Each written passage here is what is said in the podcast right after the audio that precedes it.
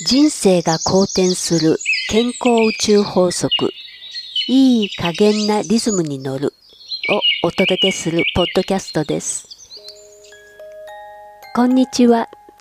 健康リズムカウンセラーのみさおです。今日は夏だけじゃない秋バテもあるんだよということで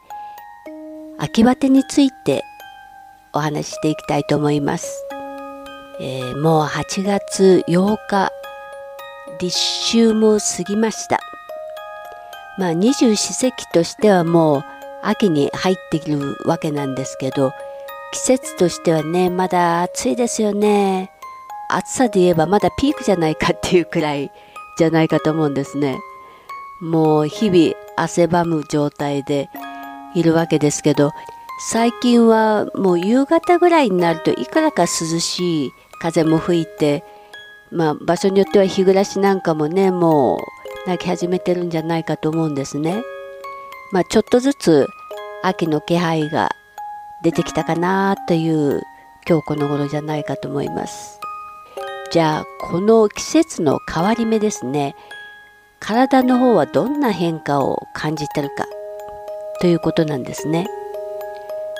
2022年のアラフォー女性の秋の体調変化に関する実態調査というのがあります。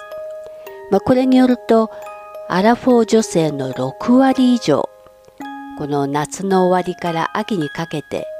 疲れを感じることが多くなったということを言ってるわけですね。まあ、疲れ以外でも7割以上の方は体がだるいとか、まあ、半分以上の方がやる気がね、なくなってきたっていうこともね、自覚されてるようなんですね。で、この疲れの原因としては、まあ、6割以上、この夏のね、疲労が残ってるわけですよ。で、この夏から秋にかけてのこの気温の変化、まあ、温度差は大きいですよね。で、やっぱり体調管理が難しいなって感じてる方は多いようです。まあそれにもかかわらずやっぱこの気候の変化による、ね、疲れっていうのをどうしてもその対策がうまくいかないっていう方が多いようですね。まあそこでこの夏の終わりからこの体調不良を見過ごさないでほしいなということで、えー、今回は少しねお話できたらいいかなと思います。まあ、立秋から春分までの時期っていうのは、まあ、昼がまだ夜より長くて暑いわけですけど、まあ、この暑さっていうのは余熱なわけですよ。だから立秋過ぎてからは暑中見舞いじゃなくて残暑見舞いを出しますよね。そういうことで少しずつやっぱり空気はね秋の状態になって乾燥が始まってるわけですね。でこの秋の体調不良になる原因っていうのがやっぱりこの気温がね変わってくるこの温度差っていうのが結構大きくて涼しくなるのはありがたいんだけれど体の方がね夏昼間どうしても暑いのでどうしても冷たいものとか取ってしまうと体が冷えを感じてくるわけですね。そうするとまあ気温の温度差だけでもこの人間のね自律神経が乱れてくるし、まあ、それが体のだるさとか頭痛を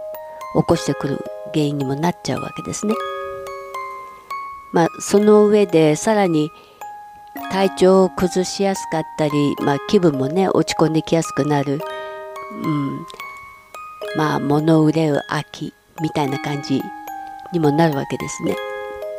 夏バテじゃなくて秋バテ。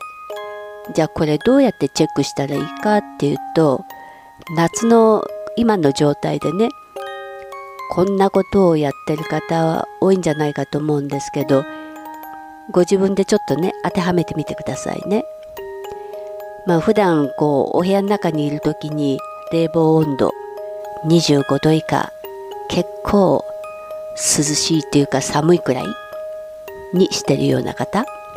冷たい飲み物とか食べ物が好きでよく食べてる飲んでるっていう方。そして胃腸が弱い。でお風呂はね暑いからシャワーだけしか入らない。っていう方。で夏暑いからね靴下履くのも嫌だっていうことで夏素足出ることが多い方、うん、これ夏のね疲れが残りやすい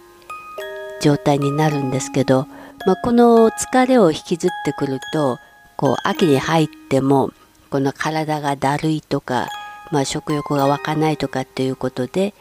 秋バテを起こしやすくなってくるわけなんですね。じゃあ秋バテどうしたらいいかっていうことになりますね。まあ一つは朝晩ね気温差が大きくなってくると体がね冷えを感じることが多くなりますから、まあ、胃腸の機能がね落ちてくるということもありますから疲労回復を高めるためにこうビタミンミネラル、まあ、タンパク質豊富な食べ物体の内臓をね温めてくれるもので、まあ、根菜類なんかがいいんですけど、まあ、かぼちゃとか人参とかさつまいもとかそういったものですね。体が冷えてる時は、まあ、体温めてくれる桃とかがいいわけですね。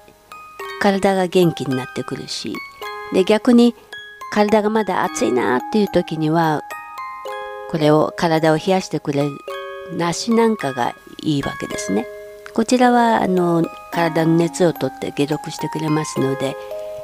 まあこの時期ね梨もだいぶ出回ってきてると思いますのでまあ食事なんかで特に冷え性だなっていう自覚のある方それからエアコンやなんかで体が結構冷えちゃって嫌だっていうような方は生姜をねお料理に使うといいと思います。こちらも体を温める作用ありますから効果的に使っていかれるといいと思いますね。で2つ目はお風呂なんですよね。やっぱりシャワーだけでは体が冷えちゃいますから入浴で体を温める。だけど熱いお風呂に入る必要はないですよね。まだこの時期だいぶ暑さがありますから38度から40度ぐらい、まあ、ご自身が、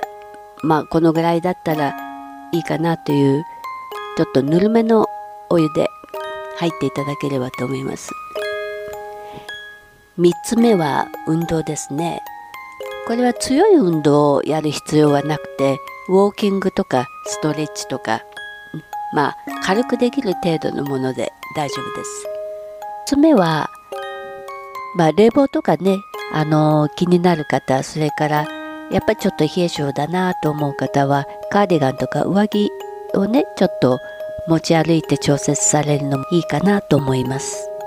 で、どうしても疲れが取れなくてなんか気になるなという方の場合、まあ、夏の疲れを取る食べ物としては、まあ、ウリ科のもの、きゅうりとか、苦ウリとかスイカなんかがいいですね。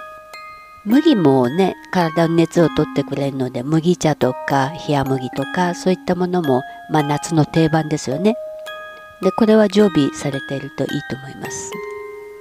あと疲労回復としてよく使っているのはまあご飯。まあお米ですね。芋とか、まあ、きのこ類とか。うんまあお魚で言えば青魚がいいですよね。こういったものをね食べ物としては活用されるといいんじゃないかなと思います。まあアラフォー女性にとってはね、まあ、小さいお子さんがいたりご家族の、ね、方もね夏休み中いらっしゃるかと思うので結構時間的に忙しいですよねで日頃からなかなか自分のね体調をこうケアしてあげることができないっていうこともあると思いますからまあ、できるだけちょっとした変化をね自分で認識してその不調を改善してあげられるような自分に合ったケアをねあの見つけられておくといいと思います。まあ、秋バテがあるということを意識した上で、まあ、夏の過ごし方夏の終わりの過ごし方も気にかけていただけたらと思います。で地球のサイクルもねあの二十四節気を意識されると少しずつその変化がね分かってくると思うのでそれと自分の体の変化を少しずつ意識していくと徐々にその時期に合った自分の体調をコントロールできるようなものができてくると思うので是非それをね少しずつ実践していっていただけたらと思います。健康リズムカウンセラーのミサオでした。ありがとうございます。